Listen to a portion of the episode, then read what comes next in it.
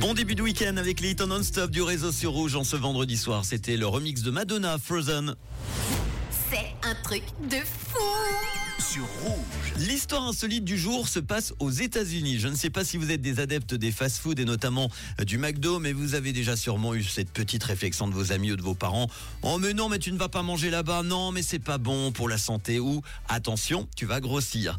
Alors vous pourrez leur parler de cette histoire qui concerne un Américain. Il a voulu prouver qu'on peut perdre des kilos en ne mangeant que du fast-food. Oui, vous avez bien entendu. Écoutez.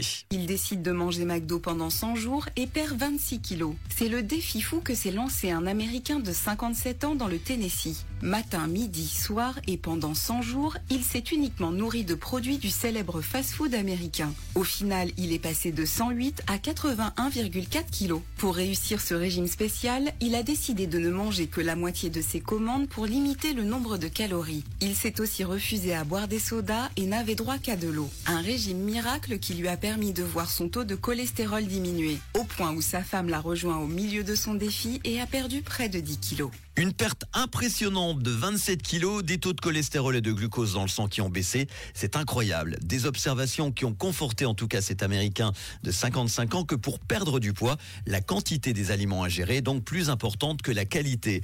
Est-ce qu'il y a des nutriments qui sont meilleurs que d'autres pour la santé en général? Évidemment que oui. Mais pour combattre donc l'obésité, le contrôle des portions est primordial selon les spécialistes de la santé qui s'accordent également à dire que la baisse étonnante de son taux de cholestérol et de glucose dans le sang a pourtant peu de chances de durer et les risques cardiovasculaires ont tendance, eux, à augmenter au fil du temps si l'alimentation est déséquilibrée. Faites donc très attention. Ce défi des 100 jours qui a eu pour but, en tout cas, de s'habituer à ne plus surconsommer et à réduire ses portions.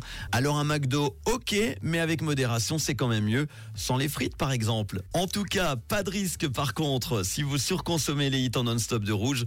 En voici une belle brochette avec dans quelques instants Zara Larson, les bons souvenirs avec Christina Aguilera Beautiful. Et voici Mika avec C'est la vie sur rouge. Bon week-end.